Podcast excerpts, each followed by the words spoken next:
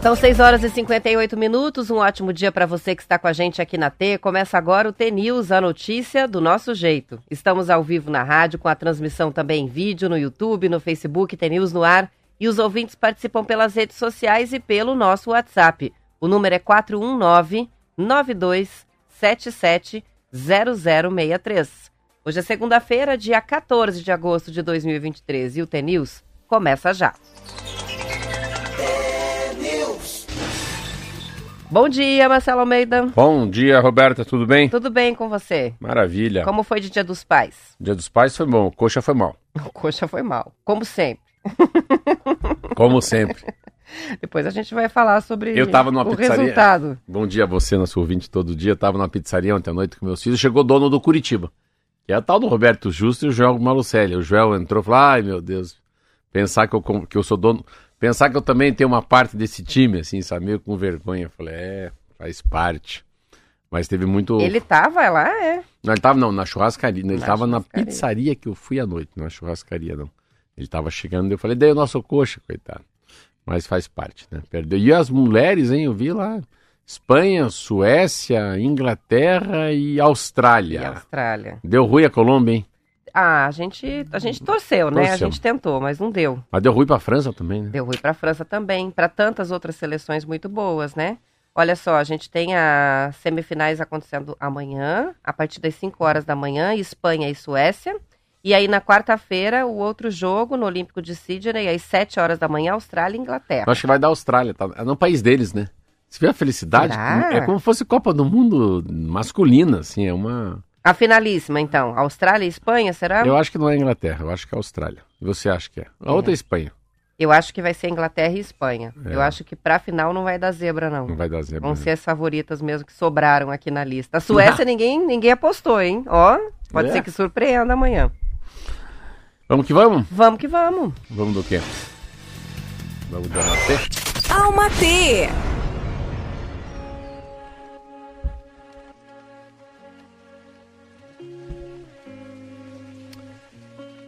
Às vezes, mesmo oferecendo e fazendo o seu melhor, as coisas podem não acontecer da maneira que você imaginou ou desejou.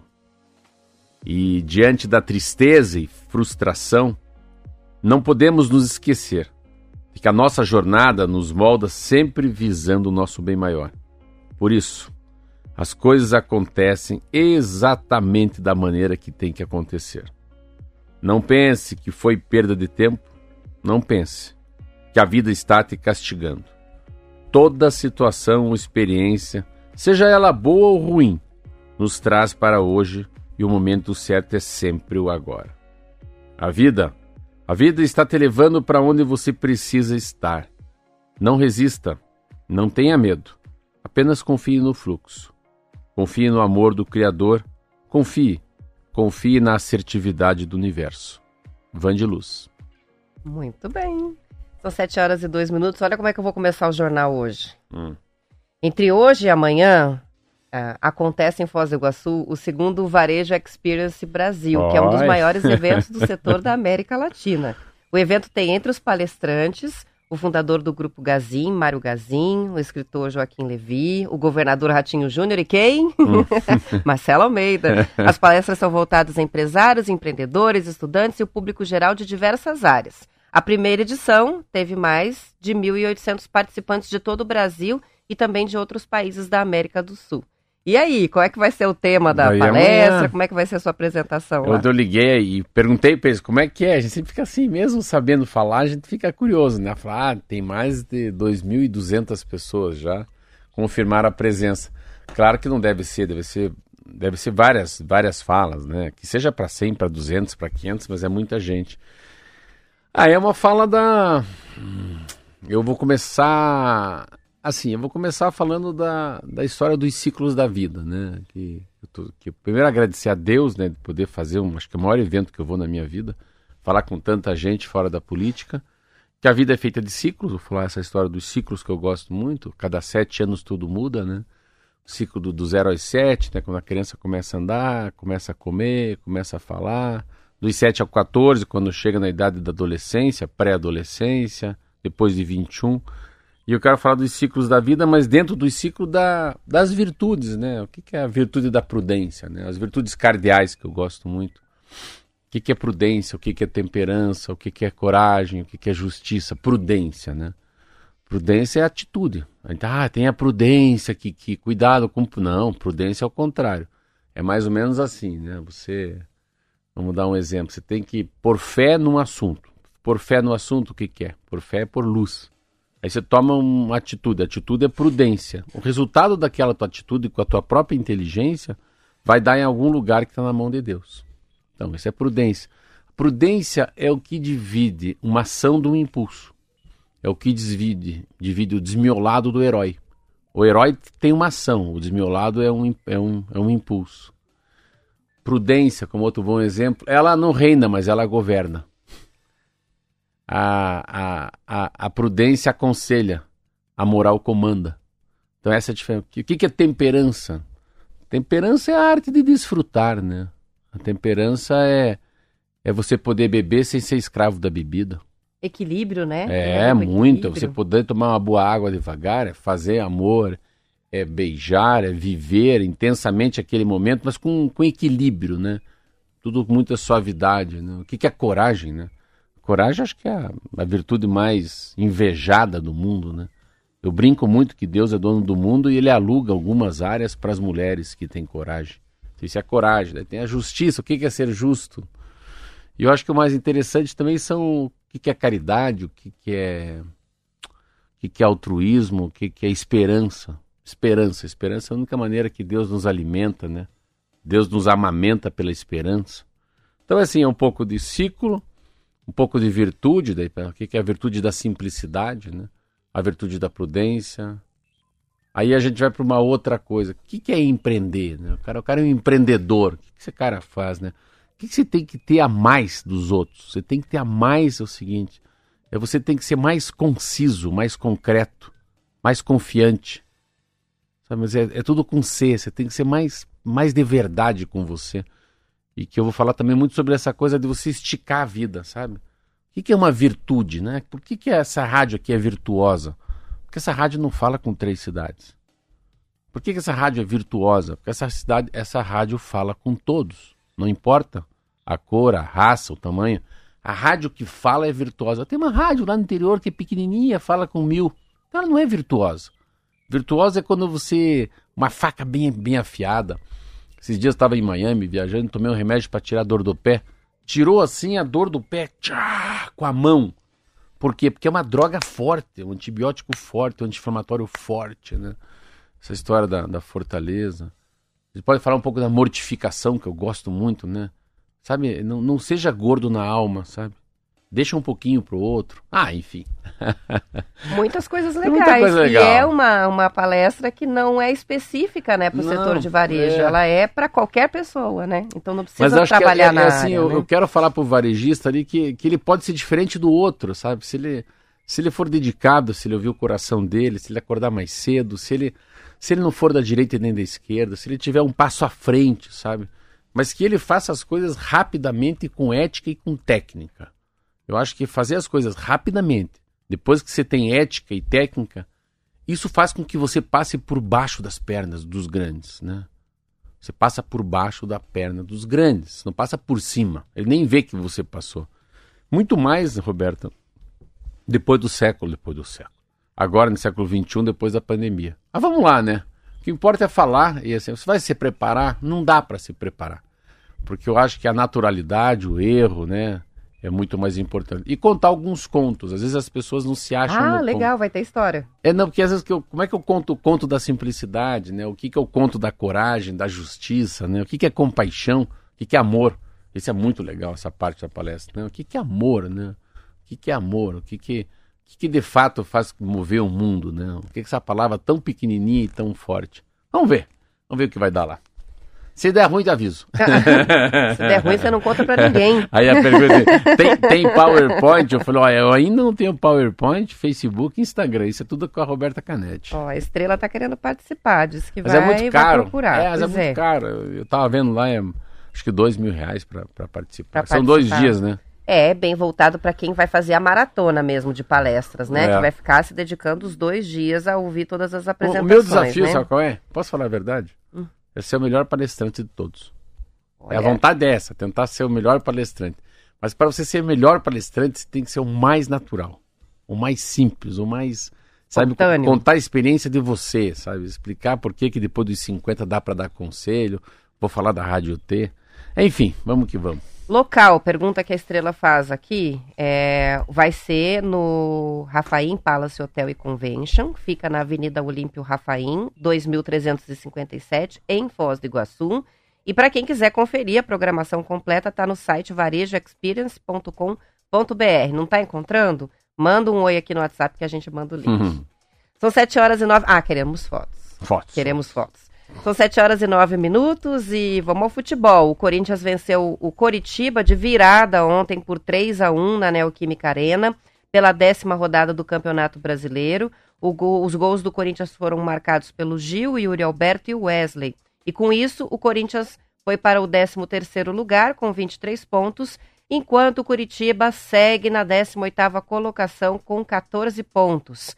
Também pelo Campeonato Brasileiro, o Botafogo venceu o Internacional por 3 a 1 no sábado. Os resultados de ontem: Atlético Mineiro 1, Bahia 0, Grêmio 2, Fluminense 1, América perdeu para o Goiás por 1 a 0, o Flamengo e o São Paulo empataram 1 a 1 e o Fortaleza fez 4 a 0 no Santos. Hoje, Palmeiras e Cruzeiro jogam às 19 horas, o Bragantino enfrenta o Vasco às 21 e amanhã o Atlético Paranaense recebe o Cuiabá às 20 horas na Liga Arena. Interessante futebol, eu tava ontem vendo como a gente aprende com as pessoas que têm mais idade, né? Tem mais experiência. Eu tava vendo o Filipão falando. O Filipão, é, que foi o Felipe, Luiz Felipe Scolari, ele largou aqui o Atlético para se aposentar, daí tiraram da aposentadoria e voltou a trabalhar no Atlético Mineiro. Mas é tão interessante, é a pessoa que tem muita idade, que tem muita sapiência, sabedoria, tem muita, muita, muitos quilômetros rodados, ele foi fazer uma, uma entrevista, é como ele tivesse nem aí. Ele Falou, olha que coisa, consegui ganhar mais uma. Olha que milagre. Eu tô tão desacostumado a ganhar, mas tão desacostumado que eu não tô nem acreditando que eu ganhei mais um jogo em Belo Horizonte. Depois que eu perdi cinco seguidos, tô ganhando. Vocês acreditam nisso? Que eu não vou ser demitido? Mas é, é, é tão natural, tão natural que é chocante. Porque aquele que começa a perder, começa a rezar para dar certo, para não perder o cargo, né? E ele é o contrário, tipo assim, pô, mas como é que vocês continuam comigo? Né? Por que, que eu tô aqui no Atlético Mineiro, que só perde comigo, e agora começa a ganhar? E eu fiquei olhando aquilo, eu falei, que naturalidade. Como é que faz para mandar embora um homem desse que admite, né? Que só deu tudo ruim e agora vai dar tá dando certo. É. Muito legal. Mas eu assisti também o jogo do Botafogo contra o Inter. Meu Deus. Não, o Botafogo, eles estão. É que eles estão brincando de jogar, né? Eles estão numa outra. Eles estão numa outra vibe, assim que fala hoje em dia, né? Eles estão numa outra, numa outra aura. Eles estão brincando de jogar bola. Mãe, vou jogar bola e já volto. Então toma banho, Juninho. Ô, Pedrinho, lava a mão, hein? Não, não, se demorar muito, vou te buscar lá no campinho. É mais ou menos assim. Então jogam por, por música, né? É impressionante como eles são. O Internacional começou com 1 a 0 depois foi lá e cutucar os caras e estão lá. E já são campeões, né? Eu tava vendo a estatística, né? A chance daquele que não chega a campeão quando ganha o primeiro turno é muito baixa. Então, e com essa pontuação tão larga, né? A diferença que eles têm no primeiro para o segundo colocado é muito grande. E, e falar em aí. futebol, o Neymar vai embora, hein? Pois é. Que tristeza. O que, que é o dinheiro, né, cara? Impressionante, né? Vai lá para a Arábia Saudita, né? Deixa eu abrir a notícia Essa aqui do aí- Neymar, que eu vi que já tá na Não, capa essa- do... é- essa- Como é que é o nome do time? Al Hilal. É, eu falo au, au, au, au. Au, au. Ele vai pra lá. Sabe É. quanto que o au, au vai ganhar por dia? Hum. Vamos lá. Tá sentada? Você Ele, tá. ele tava antes disso, ele tava seis anos no Paris Saint-Germain. E agora Nossa. tá trocando por esse clube saudita. Eu já va- tenho o valor aqui, então eu não vou chutar, porque O eu que já vale sei. é assim, por hora. Por hora. Por hora, quanto que vai ganhar por hora? 99 mil. 99 mil por hora? É, quanto que ele vai ganhar hein? por, por dia? Por dia. Quantas horas será que ele trabalha por dia? Mas é por 24 horas. Ah, Cada, to- todo dia, meia-noite, ele vai lá e o cara. Hi, Neymar, I'm here, I'm the bank. Sou o banco. Please open the door. 2 milhões 380 mil reais. Nada mal, hein? Então, 2,380 hoje, 2,380 em 5 dias ele tem, 5 vezes 3, 15, 5 dias ele tem 11 milhões e meio.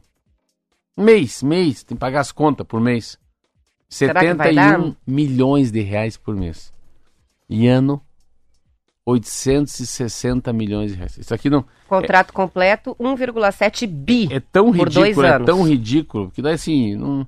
como sabe também que não é mais um grande jogador, que não tem mais idade, que tem muita lesão, é, é, é aposentadoria, né? É, Ele, vai aquele- acumular a última riqueza aí com, como jogador, né? É, Cristiano Depois. Ronaldo, tá vendo aquele jogador, aquele loiro do, do Corinthians lá, que joga pra caramba, foi embora também, Roger Guedes, não pode ir embora. Tudo bem, o cara vai jogar na Inglaterra, o cara vai jogar no Bayern de Munique, vai jogar no Paris Saint-Germain, onde tem essa meninada, essas meninas, esses meninos endoidecidos, né, por esses times que vendem camiseta, como fosse o Lakers, né, né, o Celtics no basquete. A gente pode pegar qualquer, mas eles saem desse mundo, sabe? Eles saem do mundo aí da Nike, da Adidas, da Puma para jogar na Arábia Saudita. E que a gente não tem ligação nenhuma, né? E... Mas eu, eu fico com muita pena, ainda que o dinheiro fala mais alto para esses caras. É, ó, é a maior contratação feita na história do Al Hilal. E o clube que é o mais popular da Arábia Saudita tem como técnico quem? Deve ter outro brasileiro, né? Jorge Jesus. Roger Jesus, do ah, do ex-Flamengo. Flamengo. Ele que vai ser o técnico do Neymar a partir de agora. Olha aí. Mas, ó, a última partida, o Al Hilal perdeu no último sábado a final da Copa dos Campeões Árabes, é, num clássico lá contra o Al Nassar, Nassar, time do Cristiano Ronaldo. Enfim, dois gigantes ali, né, jogando.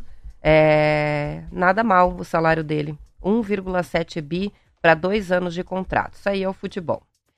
São 7 horas e 15 minutos, super hora de fazer a nossa pausa para o intervalo. Vamos lá, a gente já volta.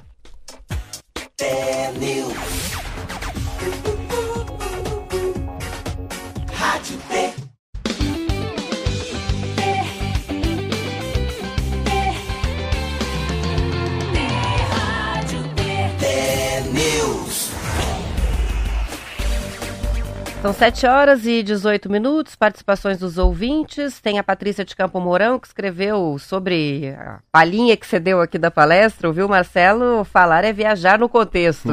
a Sandra de Toledo também está com a gente, bom dia. A Lu tá dizendo, fala pro Marcelo gravar essa palestra e depois mandar o link pra gente. Gostaria muito de assistir.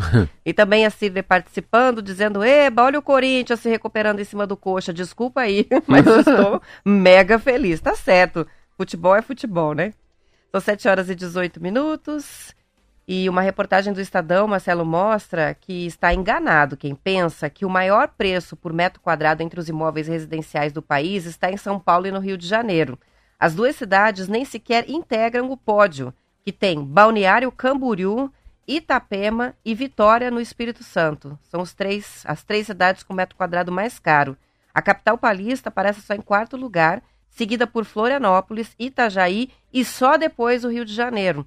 As informações são do ranking de julho, elaborado pela FlipZap+. Enquanto os preços do metro quadrado dos imóveis em São Paulo e Rio ficam em até R$ 10.500, só para a gente ter uma ideia, Balneário Camboriú tem um preço médio de 12 mil. De acordo com especialistas ouvidos pelo Estadão, o que encarece o preço por lá é, o é ser o fato né, de ser o destino turístico é, de famosos como Neymar, o desenvolvimento da região, a facilidade de acesso pelas estradas e aeroportos e a alta procura por apartamentos, principalmente os de luxo. A construtora FG Empreendimentos, que tem aqueles monte, né? prédios que você chega lá e vê o selo da FG, né? É. Enormes e parece Dubai, né? Dubai. Segundo a reportagem, tem imóveis à venda por até 65 milhões de reais em Balneário hoje e entre os próximos lançamentos vai oferecer apartamentos de até 120 milhões de reais. Super luxo. É, aí você passa um pouco. Isso já não. Pra mim é assim, 120 milhões já é. Eu já acho que daí não. 65 milhões parece que já. Na minha cabeça já é dinheiro de outro lugar. Já é dinheiro ilegal. Mas o, é engraçado essa mudança, né? Tem um amigo meu que vai muito na padaria, o nome dele é Dalo. Ele fala, Marcelo, é Gramado, Itapema, Balneário Camboriú, é esses lugares que vão explodindo. Daí eu tava conversando com ele um dia, né? Mas a- o grande, a grande mudança, Roberta, é, é que uma coisa puxa a outra. O que puxa as pessoas não é o Neymar. Não é, é o Neymar Camboriú que as pessoas vão comprar apartamento em Camboriú ou Itapema. Mas um fator muito relevante é assim: é, as pessoas que conseguem comprar apartamentos melhores são pessoas que se deram muito bem na vida e têm muita idade. Não, não tem gente de 20 anos com essa grana, nem herdado. Então, passa a ser a, o clima, a idade e a segurança. São fatores muito relevantes né, para ficar o metro quadrado mais caro do Brasil. Itapema, onde mora tua mãe, eu estava vendo o IDH, que é um índice de, desenvolvimento humano, a, a, taxa de alegria, a, a, a, condição climática da cidade, a facilidade, isso vai levando muita gente que pode se aposentar para uma cidade dessa. Aí uma bola de neve positiva. É um círculo, um círculo virtuoso, não é vicioso. Uma coisa puxa a outra, daqui a pouco já tem restaurante para eles, daqui a pouco já tem uma lavanderia melhor. Vai melhorando o padrão de serviço de varejo de atacado. Vai melhorando o mercado, vai melhorando o pão de queijo, o presunto é mais fininho, o posto é mais organizado. E isso vira uma. É tal, tal da compultura, né? A, a cidade fica mais viva, a cidade fica mais segura, a cidade fica mais sustentável, independente do resto. Pega Camboriú. Você pode falar o que for de Camboriú, não é a cidade do meu coração, mas tem tudo. Você vai numa cidade igual Camboriú, você gosta de muvuqueira, vá para lá, porque tem espetinho, tem churros, tem sorvete, tem gente, tem gringo, tem de tudo aquilo. Então, assim, para as pessoas que não querem ficar isoladas, que querem barulho, querem confusão, confusão no bom sentido é muito interessante, né? E se vê o metro quadrado mais caro, sempre na nossa cabeça está onde? Ou, na, ou em São Paulo, a gente imagina, até às vezes pensar no Rio de Janeiro como provavelmente o primeiro lugar, né? Por ser por causa das praias. Não é. É, mas é... daí assim, mas daí Rio de Janeiro é uma cidade que eu vou muito, minha mãe tem apartamento, eu amo Rio de Janeiro. É uma cidade que ficou muito suja. Primeiro assim, é a, a cidade já não tem um metro quadrado tão bom porque um dos grandes motivos, o número de pessoas que têm mandato, autoridades, juízes, conselheiros lá do Tribunal de Contas, tudo preso. Então a cachorrada, a cachorrada graúda assumiu, a cachorrada miúda assumiu o morro. Então assim, a bandidagem é solta. Então, Será que dá para ir para o Rio? Então o cara vê lá uma bala perdida, uma criança que morreu. É, você pega a história do aeroporto. Tem dois aeroportos. O problema é entre um aeroporto e outro tem uma tal de linha amarela linha vermelha. E precisa dá... apontar pume. Pronto. Para não levar um tiro, um tiro no, de no fuzil. trajeto, né? Então, então essa, mas é, é muito interessante esse, esse papel de Santa Catarina. Um dia eu paguei aqui pro Marquinhos, paguei, eu fui também e dei de aniversário para tudo, me presenteei e presenteei quem tá Todo aqui no estúdio. Ganhou.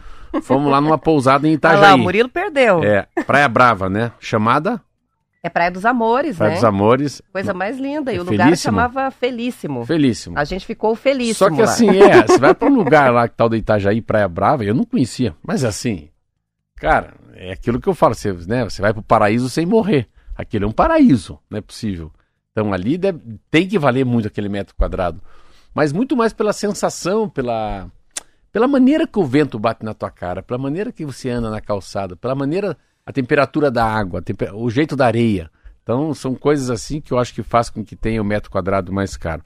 Itapema eu sei que passou, se tornou o metro mais caro daí por causa muito do padrão dos apartamentos que são construídos, né? Que quer dizer padrão? A qualidade do material, qualidade do acabamento. E daí, então vem uma, vem duas, vem três. Daí quando vira, quando fala assim, hoje em dia é fake news, mas é boato, né?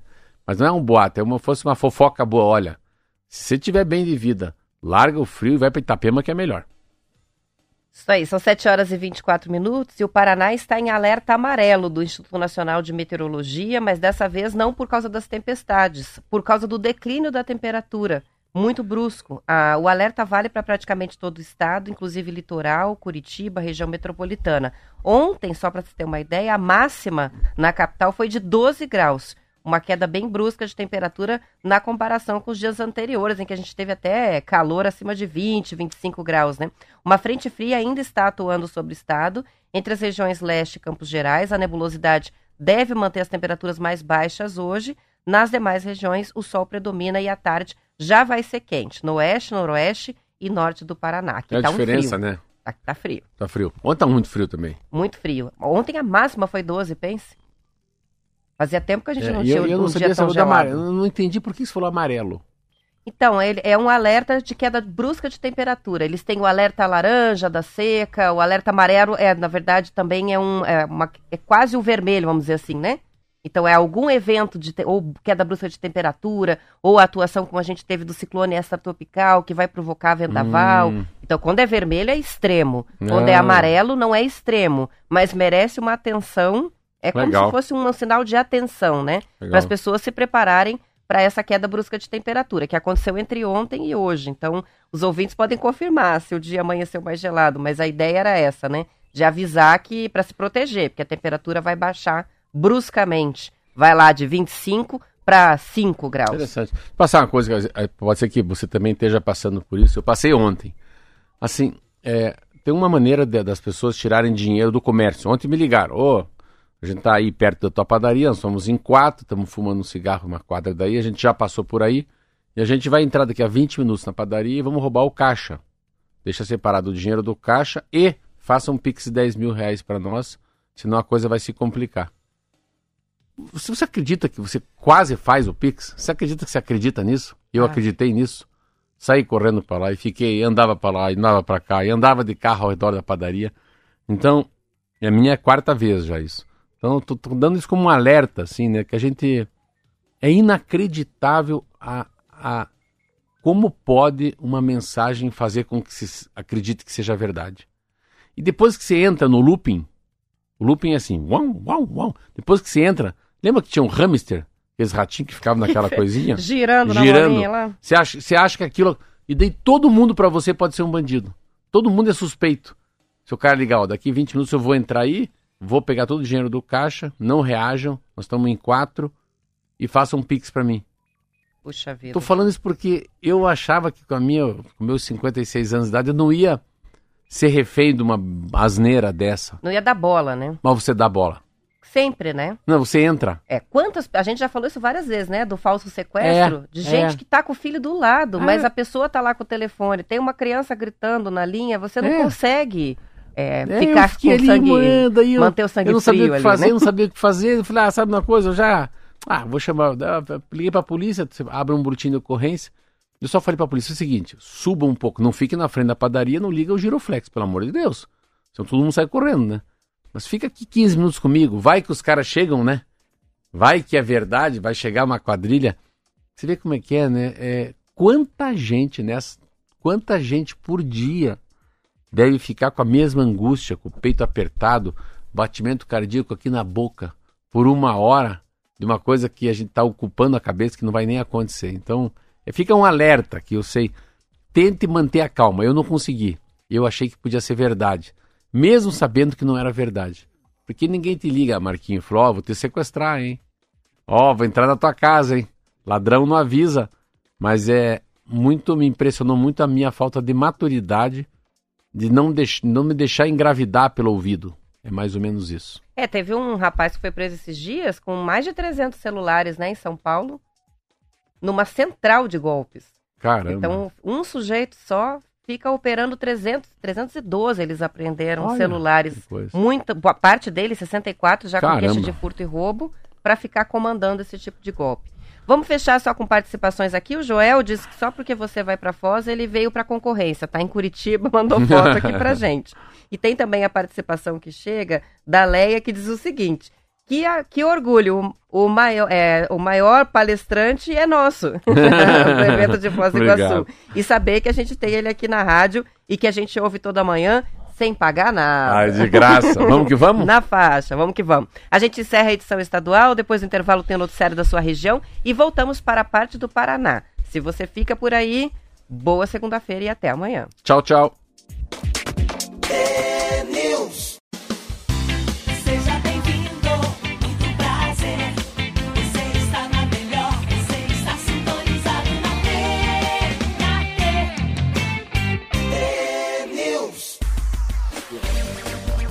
São 7 horas e 33 minutos. Um estudo da Proteção Animal Mundial, em parceria com a Universidade de Bolonha, mostra que 75% dos antibióticos que são vendidos no mundo são destinados a animais e 80% dos ministrados em fazendas industriais para alimentação humana, não para tratar infecções. Na criação intensiva, os medicamentos servem, Marcelo, para acelerar o crescimento dos animais. Feito entre 2018 e 2020, com base em dados de 30 países e também da Organização das Nações Unidas para a Alimentação e Agricultura, esse estudo mapeou o uso de antibióticos na produção de aves, suínos, bois e até peixes. O uso do medicamento nos animais de consumo humano está associado ao aumento da resistência das bactérias aos antibióticos. Segundo estimativa da Organização Mundial da Saúde, 1 milhão e 300 mil pessoas morreram no mundo de causas atribuíveis à resistência antimicrobiana, que é a resistência ao antibiótico. A reportagem é do jornal o Globo. Você viu que, que, que coisa doida, que, que meda, né? Sim. Isso é uma matéria que você podia, você podia ler, a gente podia ler ela com vários viés, né? Primeiro assim, primeiro que eu, a gente quando fala em anti-inflamatório, antibiótico, a gente fala, o médico fala, é vírus é bactéria. Vamos só comparar o ser humano com o animal. Então, o médico, não, ah, vamos esperar dois, três dias. Se o bicho morrer na garganta, é vírus. Se for bactéria, vamos para antibiótico. Então, primeiro que ser humano não fica tomando antibiótico do dia. A vaca não fala, que eu saiba, né? Nem o boi fala também. Ainda não. Ainda não. Então, está muito mais ligado o remédio à produção de alguma coisa. Então, é todos tomam. Se no Brasil tem mais vaca e boi do que gente, é óbvio que essa matéria está certa, Roberto. Nós não temos 212 milhões de pessoas tomando antibiótico anti-inflamatório, né? Qual é o percentual de pessoas que nesse momento estão tomando remédio? Sei lá, 10% da população. Aí vai dar 20 milhões de habitantes. Mas é interessante a, a, a consequência dessa cadeia em relação à, à resistência, né? Que muda no sistema imunológico nosso. Você vê? Começa lá no peixe, começa lá na vaca, lá no porco e chega na gente. Olha. Aí você vê, o antibiótico não está funcionando. Ah, é por causa do uso indiscriminado. Há muitos anos é proibido comprar antibiótico sem receita médica e as farmácias, com raríssimas exceções, não vendem mesmo, né? É. Então é sempre prescrito por um médico Sim. que o sujeito vai lá e toma o antibiótico. O problema não está na, na automedicação mais, o problema está no antibiótico que a gente consome através da carne. Da carne. É o antibiótico que vem pela carne. Aí o pensa. remédio já não funciona mais. Não, o antibiótico vem pelo prato. É muito doido isso. E uma coisa interessante, quando se faz essa comparação né, do antibiótico, é aquela história do remédio do diabetes B, diabetes 2, né? Você vê que é o remédio mais vendido no mundo para emagrecer. Que é outra doidura. Aí você vê a, a, a capacidade que a internet tem dos influenciadores, né, Roberta? Sim. Pô, os caras faturam. É a maior empresa do mundo, assim. É um negócio tão louco aquele remédio para diabetes, que é usado para emagrecer. Então, quando a gente fala alguns dados assim, a gente fala, será que pode ser verdade? Essa, essa aí, a gente, eu, eu começo a ver que é verdade porque por muitos anos eu, eu não parava para pensar que, que a produção agrícola é para os animais, não para os seres humanos. Mais uma coisa, os seres humanos são consequência. Então, a ração, o milho, né, a, a soja, a, o capim, tudo isso não é para o ser humano, é para o gado. O gado chega na nossa, na nossa mesa, mas toda essa produção, um percentual enorme é para eles, não para nós. Então, mas se essa soja, se esse milho estiver meio bugado, a carne já vem bugada. essa que é a relação, né? Muito, muito louca essa matéria aí. São 7 horas e 37 minutos e com importante impacto social, a olericultura gerou Ah. quase 7 bilhões de reais ao Paraná no ano passado, de acordo com o balanço divulgado pelo DERAL. O que, que é a olericultura? É a produção de legumes e verduras, que ainda não tem densidade produtiva parecida às dos, à dos grãos, né? Dos 190 bilhões gerados no campo no ano passado, aqui no Paraná, a maior parte tem origem na produção de grãos, cereais e proteínas animais. Você vê, é a comida do gado e o gado. A oleoricultura participa com 3,5%. A batata, o tomate e a mandioca para consumo humano concentram mais de 43% da área cultivada. O Paraná aumentou em 7% a área plantada de mandioca em relação ao ano passado, é, passando de 126 mil para 136 mil hectares. A produção estimada é de 3,3 milhões de toneladas, 11% maior do que a do ano passado. O crescimento tem muito a ver com os bons preços conseguidos pelos agricultores para a venda da mandioca. Aí o mundo da é interessante, né? São as folhosas, raízes, os bulbos, tubérculos, Roberto, e alguns frutos, como melão e melancia. Ah, faz parte também? Também, também não. Olê, olê, olê, olê, olê, olericultura. É, eu- provavelmente não- para quem é da, eu- da área rural deve estar dando risada, mas eu nunca tinha ouvido Eu- falar do não, termo. Eu tive que ir atrás aqui. É. Olicultura básica. É.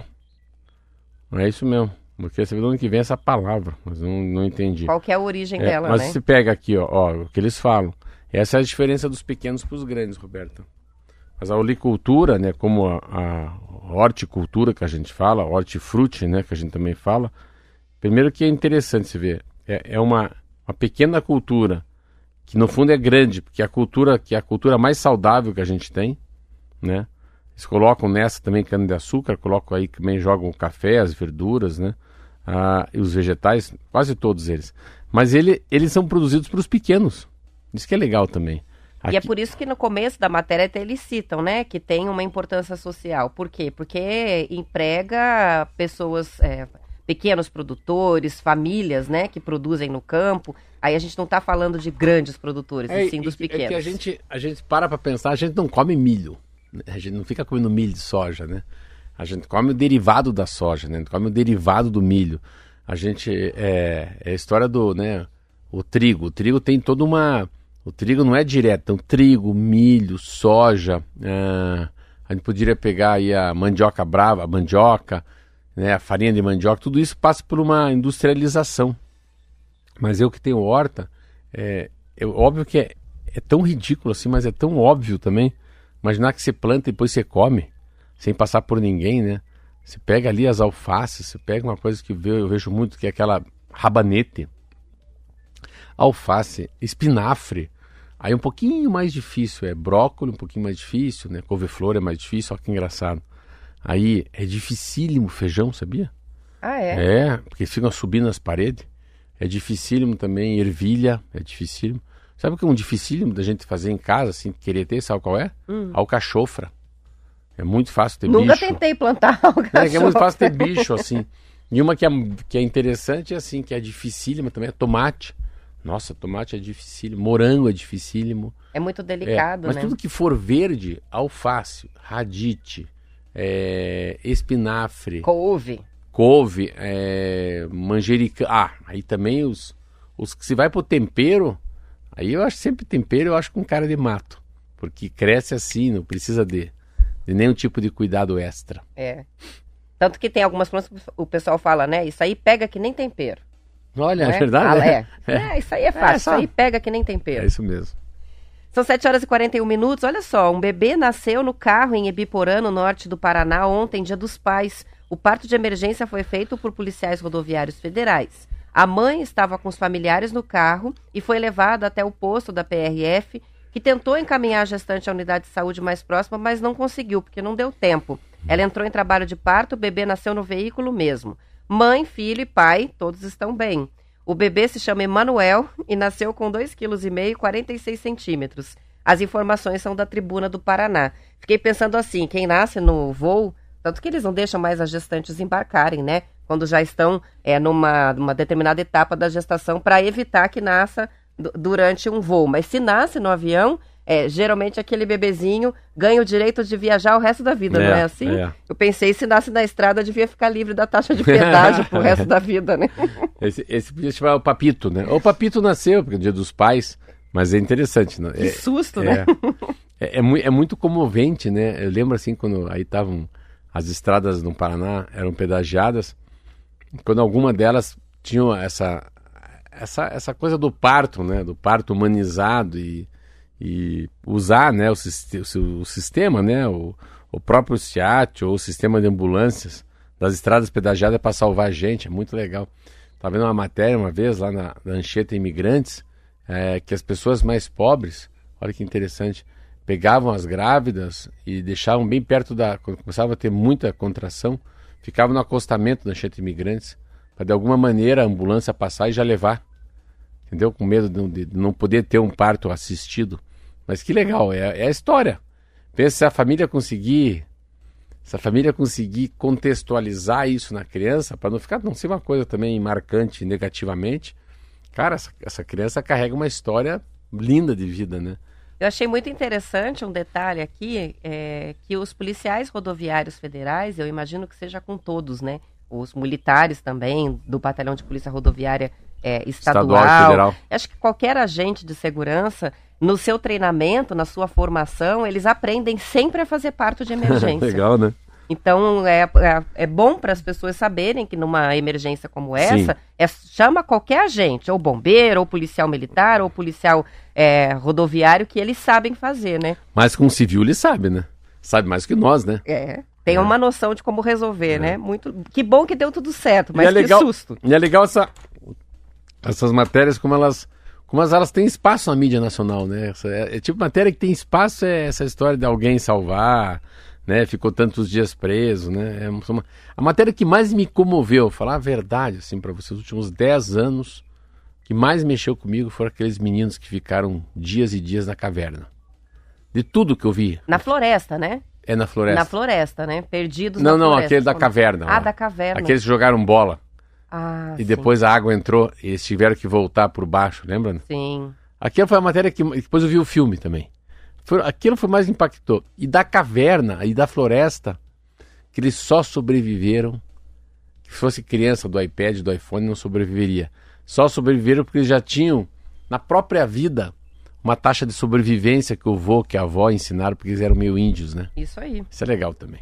São 7 horas e 45 minutos. Olha só, a matéria que está aqui no Estadão. A Multilaser, empresa do secretário de Educação de São Paulo, Renato Feder, que era o nosso secretário de Educação parabéns, aqui do Paraná, parabéns. acaba de ser proibida de assinar qualquer contrato com o poder público por não entregar dentro do prazo os notebooks comprados pela Universidade Federal do Paraná.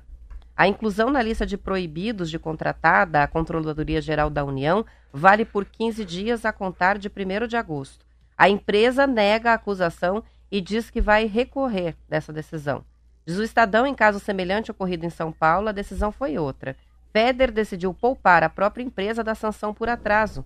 Só a Multilaser, segundo dados da secretaria, tem de entregar ainda quase 35 mil notebooks e 90, de 97 mil contratados. A, de, a decisão beneficiou outras três firmas. Na ocasião, a secretaria ignorou o cronograma de entrega escalonada dos equipamentos que foram contratados em dezembro de 2022, desde que tudo estivesse na pasta até 31 de agosto, que era o prazo final da entrega. entrega. Em nota oficial, Feder informou que na fiscalização da execução dos contratos, a Secretaria de Educação notificou a empresa pelo atraso na entrega dos notebooks que foram licitados e com isso o prazo final mudou, foi prorrogado para dia 31 de agosto. Mais uma questão aí, essa, né? Essa, essa é uma história de governança, sabia? Lembro que eu fiz um curso de governança no Instituto Brasileiro de Governança Corporativa, chama-se Chapéus. Um amigo meu, Eduardo Valério, escreve no livro dele. O que, é chapéu? Com qual chapéu que você vem na reunião? Você vem, você vem, você vem aqui com o chapéu da, da Roberta Canetti, ou da jornalista, da comentadora, da mãe do Kiki? Quem você é? E a mesma coisa numa empresa. Então, no poder público, que chapéu que ele vai? Ele vai como um cara vira secretário, quando ele senta na mesa é para negociar para ficar mais rico ou é para ajudar as crianças? Ele está pensando em ganhar mais dinheiro com o iPad ou ele está pensando no quanto o iPad pode fazer com que a pessoa tenha mais conectividade, mais dados, mais números, mais conhecimento. Então, existe um conflito de chapéus. Ou, ou não, do cara aí, Feder. Feder. Ô, Feder, qual chapéu que você está usando? Então, é, é a mesma coisa que o Ouro for para o Senado. E cada vez que tiver uma votação, ele tem que mostrar para o Brasil inteiro que tem que ser computador positivo. Não pode. Então, com certeza, ele vai lá e ele deve se isentar. Falou, ó, se é para falar sobre taxação de, de equipamento do, do, positivo ou uma regra de, do, lá da, de Manaus, né? Da, eu, vou, eu tô fora. É, por exemplo, ser o presidente do Senado e contratar a, a, a positiva informática para fornecer todos os equipamentos para o Senado. Pronto. Não faz o menor sentido, é, e, né? e ele tem uma coisa assim, passou pelo Paraná, ele era de São Paulo e volta para lá. Mas você vê como que é interessante, é aquilo lá, é, é aquilo que eu falo do pulsar. Já viu se puxa um caranguejo, vem o segundo, o terceiro, tudo amarrado, um no outro, um pegando no, na perninha do outro. Se puxar esse assunto, vem muita coisa. Eu não o conheço, mas eu não, eu não consigo acreditar que tem coisa lícita atrás disso. Eu não consigo acreditar que isso não tem uma intenção de ganhar dinheiro. É muito claro isso. Então, não poderia nem aceitar o cargo. Mais do que isso, o outro não pode convidar. Tem isso também, Roberta. Não é o culpado não é só o secretário. O culpado é aquele que, que é quem contratou. Que, que, contratou ele. Então tá aí. Aí tá na contramão da história. Eu não o conheço também, mas deve ser um cara que vem muito na linha tecnológica, muito de inteligência artificial, de TI, que quer fazer uma revolução. Sabe aquela coisa? É o, é o Estado que dá e pede para todas as crianças, a maior conectividade do mundo. Sabe essa exibição que começa a querer ser o melhor estudo do mundo, melhor PISA do mundo? Mas não chegou a lugar nenhum. Eu acho que foi muito interessante, assim, essa, essa, esse recado, né? Que, que deu, o recado é dos professores, cara, é da, é da academia, é de gente de verdade, é de gente que lê os clássicos, né? É de gente que sabe que é Jean Piaget. É essa turma aí que se revoltou, isso que é muito legal. E o que eu mais fiquei feliz é que os livros lá daquele Plano Nacional de Livro de Didático que ele abriu mão são livros das escolas privadas também. Então não é porque é escola pública, não é só porque é coisa, coisa de gente que não tem grana, não. A escolha dos livros pelo governo federal serve tanto para um Dom Bosco positivo ou para uma escola pública em Curitiba. Isso aí. São 7h50, hora de fazer a pausa para o intervalo, já voltamos. News.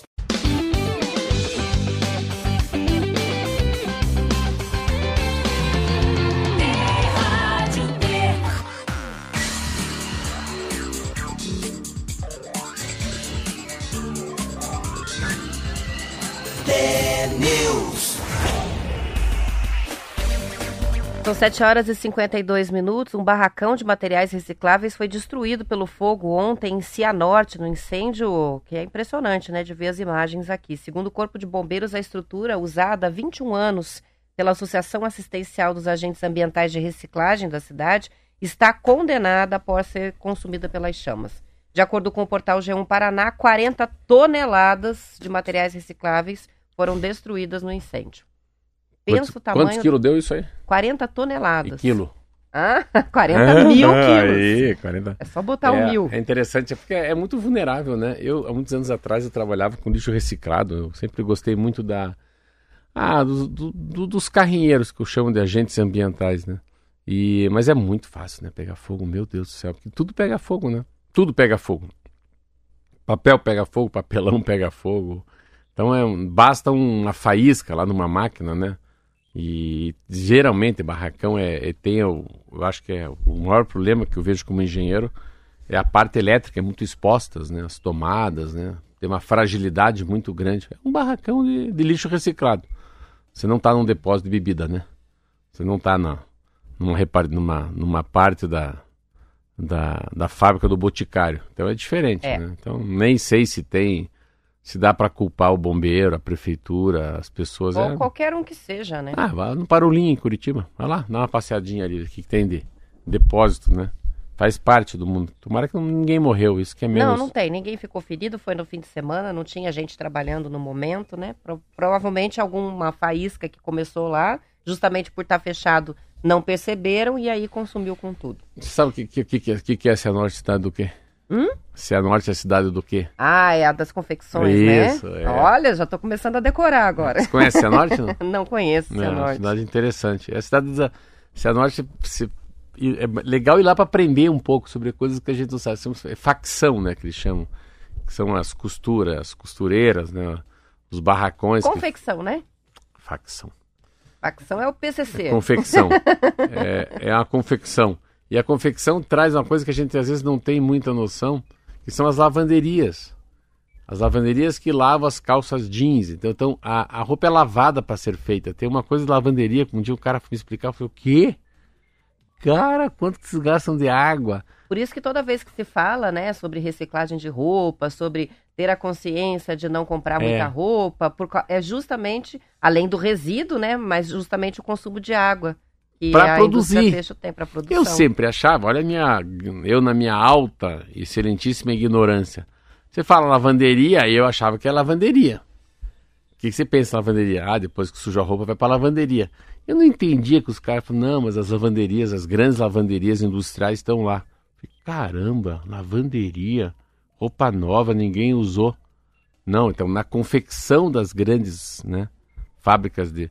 Mas é uma, é uma cidade, Roberta, aonde você olha tem roupa bonita. Ah, é? Porra, e sim, tem roupa de marca. Uma coisa que é interessante que eu fiz um dia, que é bem interessante, eu fui para Terra Boa. Terra Boa é uma cidade perto de Quinta do Sol, Gero Beltrão. E daí fui numa loja, numa confecção, assim, as mulheres trabalhando, tá, tá, tá, todo mundo trabalhando e costurando, né? Daí eu fui ver, eu falei, pô, posso dar uma xereteada? Pode. Daí eu fui nas caixas, assim. Ah, isso aqui é Foxton, isso aqui é Dudalina, isso aqui é Richards, isso aqui é... Então você vê, numa cidade do interior do Paraná, chamada Terra Boa, naquela região de Campo Mourão, eles ali estão confeccionando roupas para o Brasil inteiro de marcas enormes. A gente fica imaginando, não, pô, tô aqui na Richard, na Foxton, tô aqui na. Nada, nada disso, cara. É aqui no Paraná que faz. Então é um. E é interessante como essas cidades elas começam a ter vocação para isso também. Então um faz o zíper, o outro faz o botão, o outro tem a lavanderia, o outro faz o corte, que fica aquela coisa que a gente fala, né, do clusters, né? Uma coisa depende da outra, no final tem aquele último produto que é a calça. A entrega ali, é, né? Mas, mas, vale a pena visitar. Cianorte é uma cidade muito diferente. E assim, vai com, vai com, vai com o cartão. Vai fazer compra lá. Porque Deixa tem... de comprar roupa é por uns meses para é, acumular é que, demanda, tem coisas, né? tem coisas lá que não tem em Curitiba. Não tem nesse shopping aqui melhor de Curitiba. Interessante isso. É. Toninho está participando dizendo esse negócio de incêndio é tão difícil de entender, né? Dá tanto trabalho para acender o fogo, por exemplo, da churrasqueira, mesmo jogando álcool, mesmo usando óleo usado, o bicho não pega Ai, fogo. meu Deus, essa é e aí uma boa. faísca pega Ué, e destrói não, o Não, Toninho, é você- ganhou o dia. É verdade. Cara, às vezes eu, eu lembro, agora aprendi a pôr fogo né, no, no meu forno fazer pizza. Meu Deus do céu, é Ave Maria, é Pai Nosso, é terço. E daí é. Porque daí é pizza diferente. Eu não sei se eu coloco álcool no pão, no pão bundinha, lá no pão francês. Não sei se eu jogo um pedaço de. Mas é uma. E daí você vê, é verdade, uma faísca. tchiu, pega fogo em tudo. E antes da gente encerrar, tem também uma outra participação interessante do Marcos de Toledo dizendo o seguinte: confecção existe, mas facção de roupas também está correto. Ufa! Ufa! Porque eu falei, será que eu tô louco? É Tá facção de certo, roupa. O termo facção de roupa também está correto. E diz que isso causa bastante confusão, né? É Os dois termos. eu aprendi facção. É, olha só. Vou até dar o significado aqui, ó. De forma simplificada, uma confecção de roupas é uma empresa que transforma diferentes matérias-primas, como tecidos, linhas e botões, no produto final. Isso é a confecção. Facção é uma empresa do ramo de moda que terceiriza um processo para a confecção.